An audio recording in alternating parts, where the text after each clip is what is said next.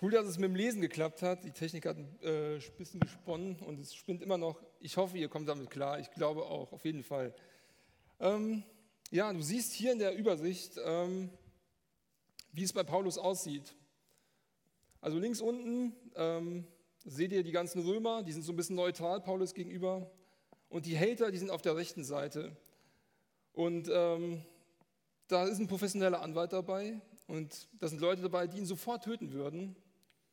Und das sind hohe, jüdische Persönlichkeiten. Und auf Paulus Seite ist im Endeffekt noch keiner, weil die Freunde sind noch gar nicht da.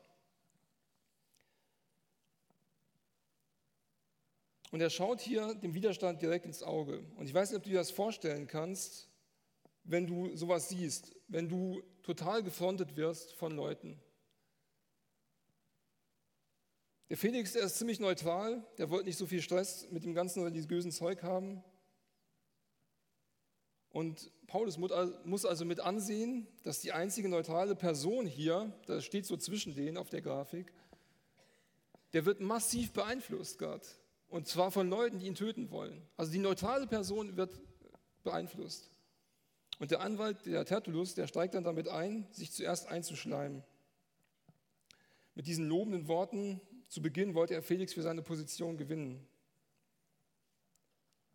Und ich habe das so aufgeteilt, das Ganze in Verklagen, Verteidigen, Vertrauen. Das sind die drei Punkte heute und ich hoffe, zu jedem so ungefähr zehn Minuten was zu sagen. Wir gehen in den ersten Teil rein, Verklagen. Das Lob, das dieser Tertullus ja diesem Felix gibt, ist total unehrlich. Das ist einfach geheuchelt. Der Felix, der war gar kein Friedensstifter. Der hat einfach die Leute ähm, ziemlich brutal äh, behandelt Felix war außerdem bekannt für Korruption. Der Felix hat ein ziemlich großes Maul und die Juden, die hassten den einfach nur. Und jetzt kommen die dahin und sagen dem, oh, was du alles Tolles gemacht hast. Oh, du bist der Friedensbringer, du bist so toll. Ähm, also in der Anrede wird total geheuchelt, um ihn zu beeindrucken. Das finde ich krass. Dann ähm, beleidigt er Paulus in Vers 5, dann lügt er noch, denn Paulus stiftet natürlich nicht nur zum Aufruhr an. Das Argument, das müsste jetzt Paulus, äh, das müsste Felix total beunruhigen. Denn das Schlimmste in diesem riesigen Reich war, wenn lokale Aufstände sich ausbreiten würden. Und dazu wurden besonders diese neuen Religionen verdächtigt. Und das Christentum war so neu damals, dass es so als Sekte bezeichnet wurde. Und das sollte jetzt das große Problem sein. Weiter in Vers 6, da lügt er schon wieder. Paulus hat natürlich nicht versucht, den Tempel zu entweihen und ist auch nicht deswegen festgenommen worden. Und der Anwalt lässt offen, wie das gewesen sein soll. Warum lässt er es offen? Weil er es natürlich nicht beweisen kann. Und diese Verse kann man so zusammenfassen, der Felix bringt den Frieden und Paulus bringt den Unfrieden. Aber das ist eine Lüge. Eigentlich ist es genau andersrum. Und jetzt kommen wir zu dem Punkt Widerstand und du. Vielleicht kennst du diesen Widerstand, wo du merkst, eigentlich müsste alles andersrum sein. Das, was ich gerade erlebe, das kann doch nicht wahr sein. Die Leute lügen mich an und ich weiß, was die Wahrheit ist. Und alles läuft gegen dich. Die Menschen verbreiten eben die Lügen. Sie bemitleidigen dich, vielleicht wegen deinem Glauben. Und sie lachen über dich. Vielleicht wirst du sogar beleidigt. Vielleicht ist das so an deinem Arbeitsplatz. Ähm, wie ist in der Schule, wenn du zu manchen Dingen nicht so die Mainstream-Meinung hast. Ich habe mich früher nie getraut, frei zu meiner Meinung zu stehen. Das tut mir auch leid heute. Aber ich denke, Deswegen können wir uns super gut mit dieser Situation identifizieren. Und wir hatten ja eine Insta-Umfrage gemacht, wer das gesehen hat. Und über 300 Leute haben mitgemacht. Und 250 haben schon erlebt, dass man den Glauben nicht mag und Widerstand erfährt. Und noch viel mehr kennen es, ungerecht behandelt zu werden oder erlebten das schon, dass Lügen über einen verbreitet werden. Das ist 84 Prozent und 93 Prozent. Und ich hoffe, dass du spätestens hier siehst, wie relevant dieser Text heute ist, dass die Geschichte für dich geschrieben ist. Denn was Paulus heute erlebt, äh, damals erlebt hat, erleben wir heute auch noch. Und bei Paulus sind das Leute aus seiner Nation, die ihn so, ja, vielleicht Freunde von früher, die ihn da bedrängen. Und vielleicht sind das bei uns, ähm, können das vielleicht sogar Leute aus der eigenen Familie sein, die uns einen Widerstand geben in unserem Glauben oder generell. Und mein Herz bricht. Ähm, ich verwalte unseren Instagram-Account und ihr kennt wahrscheinlich, viele kennen Telonym und so. Und wie krass Leute da gefrontet werden, gehatet werden wegen irgendwas. Und dann merkst du auch, wenn du jetzt Nichtgläubiger bist oder das noch nicht so ganz wahrhaben willst oder so, hey, das ist nicht nur was für Klarkommen, wenn man meinen Glauben nicht mag, sondern du kannst es auch verstehen als Klarkommen, wenn man mich nicht mag. Wie kannst du damit umgehen? Und richtig krass ist jetzt ein Satz, den ich dir sagen will, bevor wir zum zweiten Punkt kommen, den du dir merken kannst. Und der kommt jetzt, wird zweimal zu sehen sein. Deine Umstände müssen nicht erst fair sein, damit du Gottes Willen tun kannst. Du musst nicht darauf warten, dass alles perfekt läuft, ähm, damit du Gottes Willen tun kannst.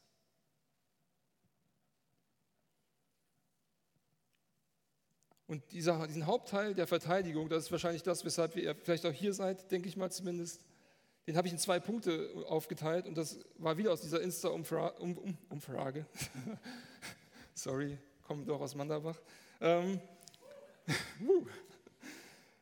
ähm, die zwei Teile. Äh, was ist die größte Herausforderung, die wir haben, wenn wir Aggressivität gegen uns erleben? Und das waren 32 Prozent haben gesagt, keine Ahnung, wie ich handeln soll. Und 66, äh, 68 Prozent haben gesagt, keine Ahnung, was ich sagen soll. Und ich will anfangen mit keine Ahnung, wie ich handeln soll. Mm. Ich finde das wichtiger, das Handeln. Da werde ich gleich einen Satz zu sagen, weshalb das so ist. Ähm, und lass uns dazu einfach Stück für Stück dazu durchgehen durch diesen Text und schauen, wie auch Paulus handelt. Und das ist interessant, der Paulus, der ist weiter höflich ähm, zu Felix. Ähm, der schleimt sich nicht ein in Vers 12 und ab Vers 10 geht das ja schon los. Der ist respektvoll, der ist korrekt. Und was auffällt, ist, dass er erstaunlich ruhig bleibt, obwohl er vor echt krassen hohen Tieren steht und obwohl die ihn richtig hassen, sodass die eigentlich am liebsten ihn töten wollen. Und obwohl die den Anwalt haben, Paulus bleibt einfach gelassen. Und es gibt so ein cooles Zitat, das heißt, wer vor Gott kniet, der kann vor Königen stehen. Das, ich weiß nicht, vor wem das ist. Und das ist auch Paulus Sicht und das kann auch heute deine Sicht werden. Das wünsche ich dir von ganzem Herzen, dass wenn du vor Gott kniest, hier im Satt, dass du vor Menschen stehen kannst, die dich fronten. Ähm, Gott ist größer, größer als die Probleme, als die Person und die Situation. Und für diesen Punkt des Handelns, wenn du eine Bibel dabei hast, schlag mal, guck mal mit rein, ist der Schlüssel der Vers 16 und 17. Ich lese aus der NEU hier. Deshalb bemühe ich mich auch immer, vor Gott und den Menschen ein reines Gewissen zu haben. Und der Paulus, der steht hier für was. Wisst ihr, der steht für was Positives, der steht nicht für irgendwie Anti-Gebote oder sowas und Verbotskultur, der steht für, für was Gutes. Der bemüht sich um ein reines Gewissen. Das heißt, dass dein Denken und dein Handeln, dein Tun, dass die in Einklang kommen. Und das ist so eine coole Einstellung. Ich glaube, jeder liebt das heute. Es ist bis heute so, dass wir authentisches Handeln zutiefst sagen, ja, cool, der Typ, der steht für was und der handelt auch so, wie der denkt oder was er sagt. Und ähm, wo, woran sieht man das? Dann siehst du in Vers 17. Paulus ist ein Typ, der einen Haufen Kohlen dabei hatte. Der hat echt viel Geld mit sich, bevor er nach Jerusalem kam. Ich habe mich ja eben die ganze Zeit gefragt während der Predigtvorbereitung, weshalb, da ist so ein Prophet, der kündigt ihm an, du wirst gefangen genommen werden, wenn du nach Jerusalem gehst. Und der Typ geht trotzdem nach Jerusalem. Weshalb macht er das denn? Der hat einen Haufen Geld dabei, für Leute in Jerusalem. Das haben die anderen Gemeinden ihm gegeben. Das finde ich richtig krass, dass er dem, dass ihm das so wichtig ist, dass er was Gutes tut diesen Leuten. Hey, die warten auf Geld, die haben kein Essen vielleicht und so. Und Paulus gibt es weiter. Er wollte Gott allein dienen.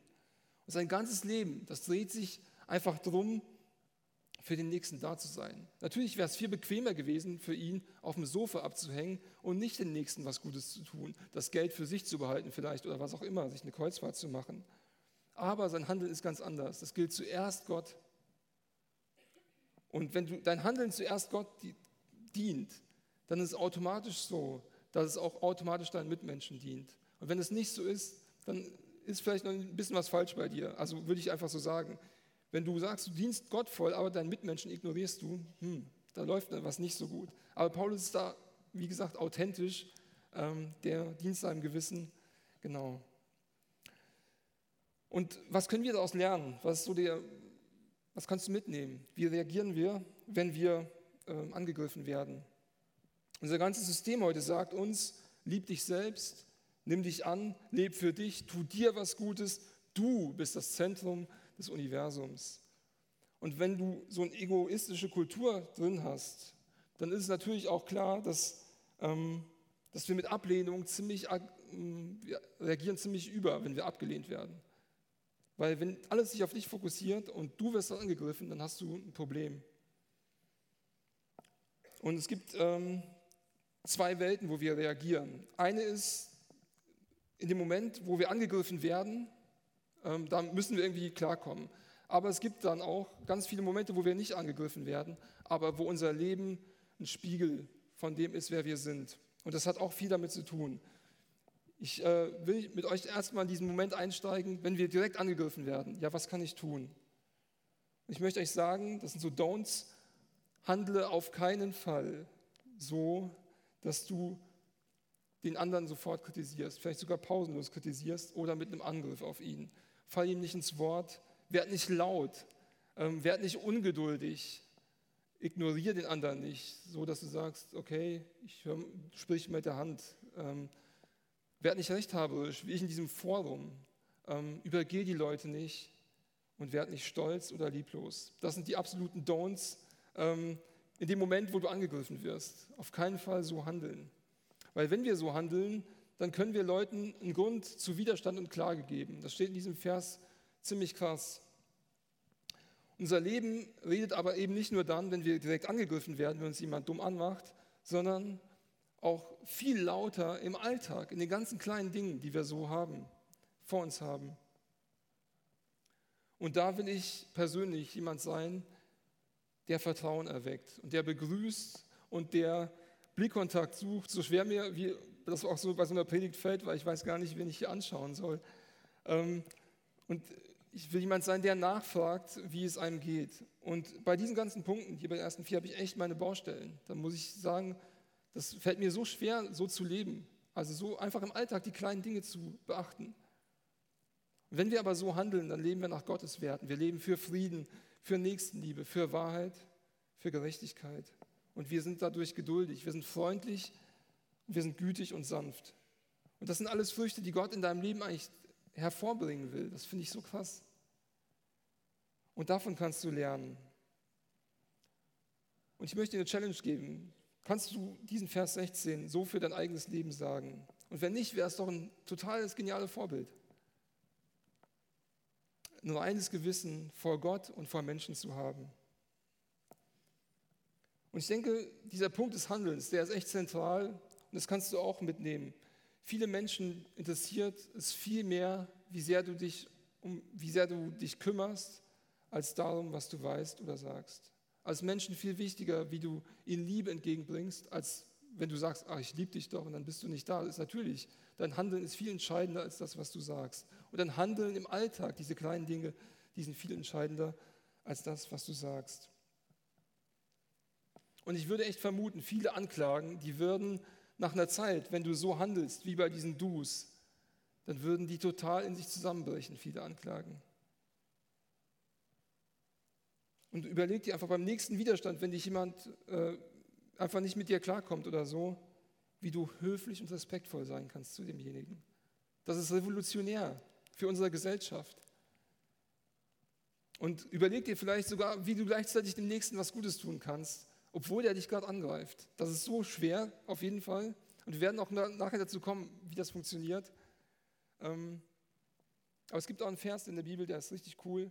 Äh, der ist ein Spruch, äh, Sprüche 25, Vers 22. Wenn dein Feind hungrig ist, gib ihm zu essen.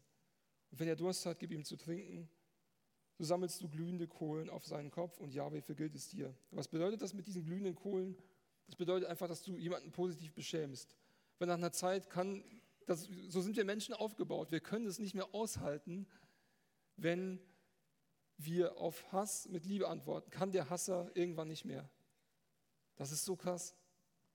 Und der, der dir einen Widerstand eben gibt. Vielleicht ist es nicht so krasser Hass, den du empfindest. Aber das ist so eine coole Verheißung. Und denk nochmal dran, diese Umstände, bevor du so handelst, die müssen nicht perfekt und fair sein damit du Gottes Willen tun kannst. Die Umstände, in denen du dich befindest, müssen nicht fair sein, damit du Gottes Willen tun kannst. Kommen wir zum zweiten Teil. Was ist deine größte Herausforderung? Ich weiß nicht, was ich sagen soll. Und auch hier kannst du dir einfach anschauen, wie auch Paulus. Was sagt er denn? Ähm, erstens, er spricht mit Überzeugung in Vers 10. Schau mal hier rein. Ich finde, da kommt so, ähm, er fängt sofort an zu sprechen. Er antwortet dem Statthalter direkt und er macht ein klares Statement, weil ich weiß, dass du in unserem Volk seit vielen Jahren Recht sprichst, verteidige ich meine Sache voller Zuversicht. Da steckt Überzeugung drin, da steckt Zuversicht drin. Ähm, und er liefert auch Fakten gegenüber den Anklagen. Das wirst du immer wieder sehen, wenn du hier nochmal ins Kapitel reinschaust. Zwischen Vers 10 und 19 ist das. Immer wieder sagt er die Fakten und er deckt damit Lügen auf. Und er sagt, dass die anderen auch keine besseren Beweise haben. Und was krass ist, er sucht Gemeinsamkeiten. Ähm, das ist in Vers 14. Ich diene dem Gott meiner Väter in der Weise der neuen Glaubensrichtung, die sie eine Sekte nennen. Und ich glaube an alles, was im Gesetz und den Schriften der Propheten steht. Und ich habe die gleiche Hoffnung, ja, wie meine Ankläger. Also er sucht Gemeinsamkeiten. Und er erzählt, was Gott in seinem Leben bewirkt hat. Dass er nämlich mit Almosen unterwegs ist und alles gegeben hat dafür und dass er sein eigenes Leben aufopfert. Das finde ich richtig stark. Und er stellt Fragen in Vers 20. Fragt auch die anderen, ähm, ist das alles so gewesen? Und er räumt aber auch ein in Vers 21, was problematisch sein könnte. Also er stellt auch fest, ja, das könnte sein, dass sie mich wegen, diesem, wegen dieser Aussage hier ähm, ja, anklagen. Es könnte höchstens der eine Satz sein, den ich damals in die Versammlung hineinrief, weil ich an die Auferstehung der Toten glaube, stehe ich heute vor eurem Gericht. Und jetzt kommt das Entscheidende wieder, was können wir daraus lernen, aus diesem Kapitel, aus diesem Abschnitt? Was sagen wir denn, wenn wir angegriffen werden? Was würdest du sagen? Und ich würde sagen, natürlich nicht zurückbeleidigen, nicht sofort wieder Lügen verbreiten, damit können wir uns manchmal gut wehren, sondern wir sollen uns auf die Wahrheit fokussieren, auf das, was wahr und ehrbar ist, sagt auch die Bibel. Und das Größte, worüber ich sprechen kann, ist, mich auf das zu fokussieren, was Gott in meinem Leben verändert hat und wie er mich positiv prägt. Und das ist das, was ich jedem erzählen kann. Und das ist ein cooles Zitat auch, man kann gegen ein Argument argumentieren, aber nicht gegen ein verändertes Leben. Und das fordert dich natürlich auch heraus, glaube ich, weil vielleicht ist dein Leben gar nicht verändert, vielleicht kennst du das noch gar nicht. Aber du hast heute die Chance, neu mit Gott durchzustarten. Wir wollen Lebensveränderung erleben beim Saat. Das finde ich so mega gut. Aber was sagen wir zu den Lügen, Zum Beispiel, dein Glaube ist nur Gesetz, du hast nur Gebote, die du befolgen musst. Oder Christen sind wissenschaftsfeindliche, homophobe Spinner. Oder Jahwe ist ein alter Kriegstreiber, Gott, also im Alten Testament. Oder Jesus hat nie gelebt. Und ich kann dir auf diese ganzen Fragen, wenn du so Widerstand im Glauben erfährst, kann ich dir jetzt keine Antwort geben. Dafür haben wir keine Zeit, das ist, glaube ich, klar. Aber wir können uns gerne im Anschluss unterhalten. Komm gerne vorbei. Ich bin da total offen für. Aber wichtig ist, dass du ruhig und sachlich dabei bleibst, wenn Lügen gesagt werden und freundlich bleibst und liebevoll bleibst, wenn, wenn du Antworten gibst. Und ähm, bring Leute, die Lügen über deinen Glauben verbreiten, mit Leuten zusammen, die auch glauben, dass ihr mal zu zweit seid und euch das mal anhört. Oder bring Leute einfach mit dir hin. Ich würde mir gerne irgendwelche Sachen anhören, die andere ja über meinen Glauben denken. Das finde ich spannend. Mir macht das Spaß. Und äh, vielleicht dir nicht, aber ich finde das irgendwie cool mit der Zeit. Ähm, und du kannst auffordern, gemeinsam auf die Suche zu gehen. Ähm, ich habe hier was vorbereitet. Ich hoffe, es funktioniert jetzt. Ähm, wir haben gemeinsame Punkte, die wir mit, glaube ich, fast allen Menschen teilen, ja, die leben und die auch, glaube ich, heute Abend hier sind. Okay, jetzt bin ich bei der Folie. Nee, es funktioniert nicht. Okay. Und das ist jetzt klein geschrieben, das ist Gerechtigkeit. Wir sehen uns nach Gerechtigkeit. Jeder will Liebe, jeder will ermutigt werden, jeder will Wahrheit, jeder will dazugehören heute. Das will jeder, ob du glaubst oder nicht. Jeder will Feinde und die Ängste überwinden. Und jeder will leben. Jeder will eine intakte Familie haben. Und jeder will auch keine Angst vor dem Tod haben. Und wo treffen sich alle diese Punkte? Das finde ich krass. Das trifft sich alles im christlichen Glauben, den wir hier auch weitergeben möchten. Und alle diese Dinge stehen für diesen Gott, an den ich glaube, an den Gott der Bibel und Jesus Christus, seinen Sohn. Aber ich möchte auch auffordern, Dinge zuzugeben, wie in Vers 21 steht, ähm, die stimmen könnten, wo du sagst, wo hat dein Gegenüber vielleicht wirklich recht, wenn er dich angreift? Dann sag es ihm auch. Sag, okay, du hast recht. Oder wenn er eine schwierige Frage über den Glauben stellt, sag auch einfach, ich weiß nicht weiter, ich will mich informieren. Ähm, manchmal ist man so geneigt, dass man sich dann irgendwelche Geschichten ausdenkt, Lügen ausdenkt oder so, nur damit man seine Position verteidigt oder so. Aber das ist eine falsche Sicht, finde ich. Ich finde es fair zu sagen, hey, ich habe selber eigentlich nicht so viel Ahnung, ich informiere mich. Und das ist auch wichtig, wir können nicht nur unser Handeln trainieren, sondern auch unsere Argumente. Also wir können da tiefer reingehen, was wir überhaupt glauben und weshalb wir glauben. Frag mal den anderen Christen, wie er auf diese Frage oder auf diese ja, Anschuldigung vielleicht reagiert hätte. Und wenn du so angegriffen wirst, bereite dich mal, trainier das einfach mal, weil es ist heute voll normal, wenn du ein bisschen stärker werden willst als Typ oder wie auch immer, es laufen ja alle ins Fitnessstudio. Ich bin da nicht so der Typ für, aber du trainierst das. Aber es ist, fällt uns irgendwie nicht ein, mal Glaubensstandpunkte zu trainieren, dass man mal sich austauscht und fragt, hey, wie können wir da weiterkommen? Das ist schade, aber es wäre cool, wenn es so wäre. Und ich denke, das ist auch das, was wir hier im Satt machen wollen, dass wir weiterkommen wollen im Glauben. Das ist ein Ziel beim Satt. Wir wollen herausfinden, was Gott wirklich sagt. Und wir wollen wirklich wissen, was wir glauben. Und das kann man trainieren, da bin ich überzeugt von. Und ich habe jetzt zwei praktische Punkte und ähm, das wird ein bisschen schnell gehen, aber du findest alle Punkte auf unserer Webseite. Also die ich jetzt anwerfe, die habe ich schon hoch, online hochgeladen. Da kannst du 25 gute Fragen finden, weil Paulus stellt auch gute Fragen. Und wir können auch im Gespräch, wenn wir irgendwie konfrontiert werden mit unserem Glauben, ähm, da können wir auch gute Fragen dagegen stellen, finde ich. Und ähm, gute Fragen wären, woher kommt Moral? Woher kommt Gut und Böse? Wer definiert das? Das ist echt, also ich finde die wirklich gut, wenn ihr sagt, nee, das sind keine guten Fragen. Okay, dann sind das keine guten Fragen. Aber ich finde die halt gut. Sehnst du dich nach Gerechtigkeit und warum ist das so? Also im, im Gespräch mit Leuten, die dich angreifen wollen, deinen Glauben angreifen. Was machst du mit persönlicher Schuld? Welche Beweise würdest du akzeptieren, damit du über Gott nachdenkst?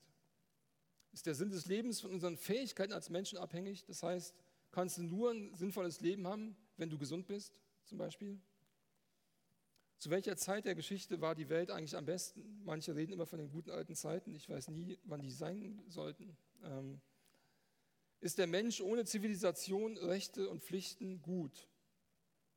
Sieben Fragen, 18 weitere findest du auf der Webseite. Und ein anderes praktisches Ding ist, dass du dich damit beschäftigst und da wirst du später am Abend nochmal eine Herausforderung bekommen, eine Frage. Weshalb glaubst du eigentlich? Und ähm, ich glaube, dass jeder da anders antworten würde. Und ich gebe dir einfach jetzt mal ein paar Punkte mit, 13 Punkte, weshalb ich glaube. Ich lese es einfach runter und du kannst es nachvollziehen, wenn du auf die Webseite gehst.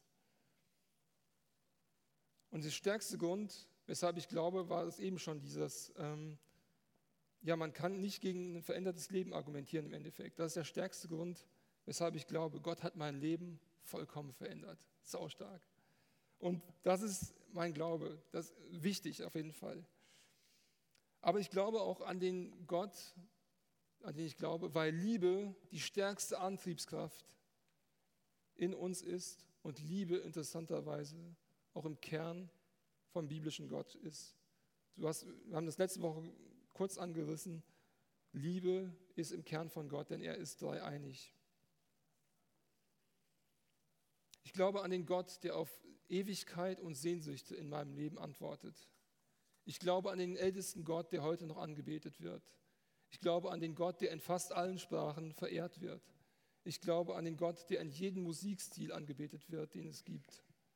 Ich glaube an den Gott, der mit uns leidet und uns damit nicht alleine lässt mit dem Leid. Da gibt es, glaube ich, keinen anderen Gott, der da irgendwie, ja, ich weiß nicht, was zu, zu, zu sagen hätte zu dem Leid, das wir haben. Ich glaube an den Gott mit den besten Geboten. Mir fällt kein Gebot ein, möchte ich euch sagen, wo Gott dir irgendwas vermiesen möchte. Wenn, du, wenn dir eins ein, aus, äh, einfällt, sorry, wenn dir eins einfällt, komm einfach nachher. Mich interessiert das wirklich. Ich, ich stelle das, ich glaube, das ist die sechste Predigt, wo ich diese Aussage treffe. Bisher ist noch keiner gekommen. Ich kenne kein Gebot von Gott, womit er dir dein Leben kaputt machen will oder dich unglücklich machen möchte, wenn du das Glück richtig verstehst.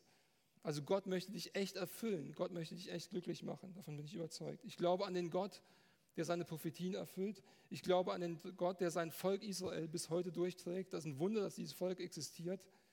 Ich glaube an den Gott, der, am, der im am meisten verbreiteten und am meisten verhassten Buch der Welt ähm, verkündet wird. Und ich glaube an den Gott, der die Menschen schon immer motiviert hat, Gutes zu tun, für den Nächsten da zu sein, so im sozialen Bereich sich zu engagieren. Ich glaube an den Gott, der die Wunder der Welt gemacht hat. Und ich glaube an den Gott, der uns moralische Maßstäbe gibt, damit wir ein gutes Leben haben. Und ich glaube an den Gott, der Unrecht richten wird und ein perfekter Richter ist. Viele Gründe, aber deshalb glaube ich zum Beispiel. Und ich wüsste gerne, was andere Leute halt sagen, wenn ich, also die das nicht so sehen, wenn ich ihnen das so vortrage. Die meisten interessieren sich leider nicht dafür, wenn ich versuche, über dieses Thema mit Leuten zu sprechen.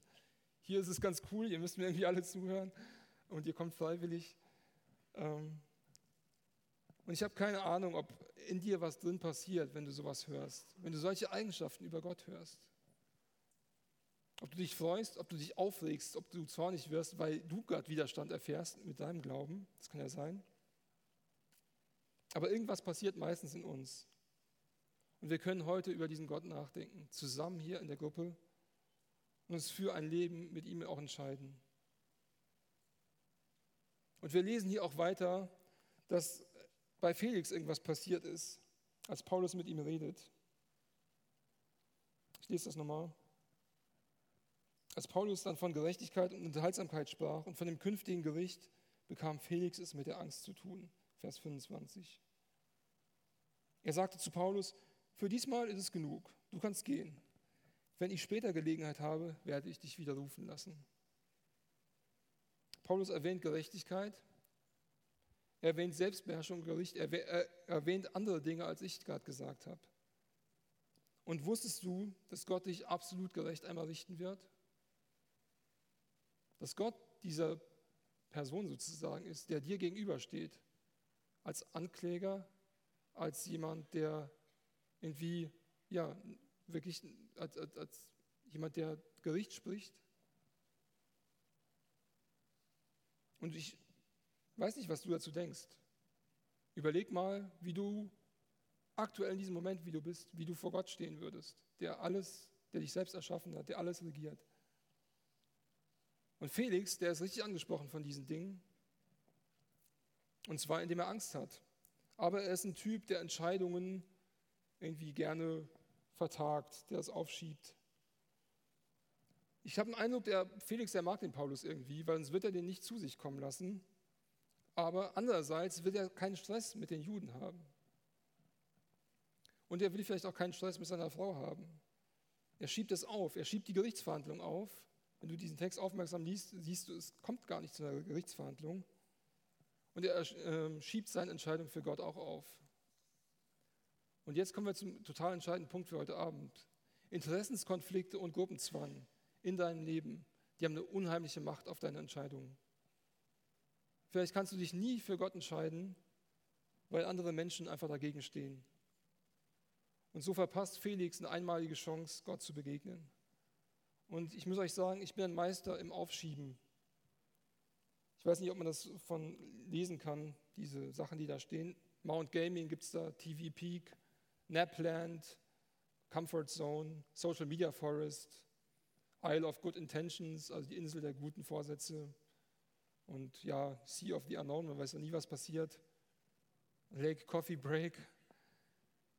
Ähm und ich würde mich so freuen, wenn du hier drüber verärgert bist oder dich freust, was auch immer, oder dein Herz einfach nur total nachdenklich ist gerade.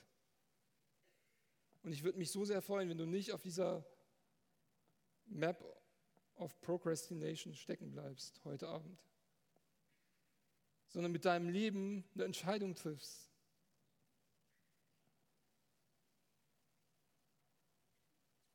Und wenigstens auch mal über diesen Gott nachdenkst. Komm nachher gerne vorbei und wir können darüber reden. Und im letzten Punkt hörst du jetzt noch, was du jetzt tun kannst. Er bezieht sich auf den letzten Vers. Es geht um Vertrauen.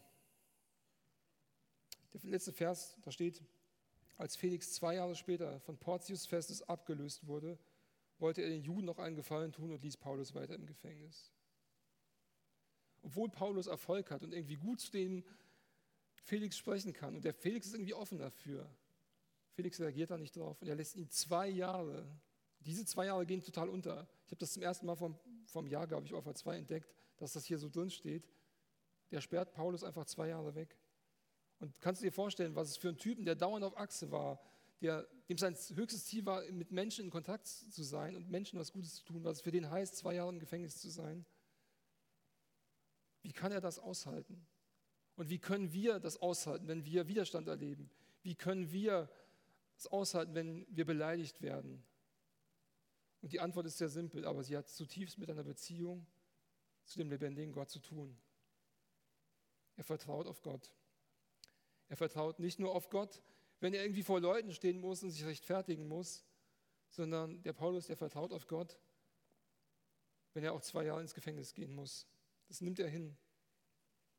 Er kann über diesen Hass hinwegsehen, den die Ankläger ihm da entgegenbringen, weil er mit Jesus unterwegs ist. Und sein Zentrum war nicht seine eigene Kraft, sondern Jesus in ihm.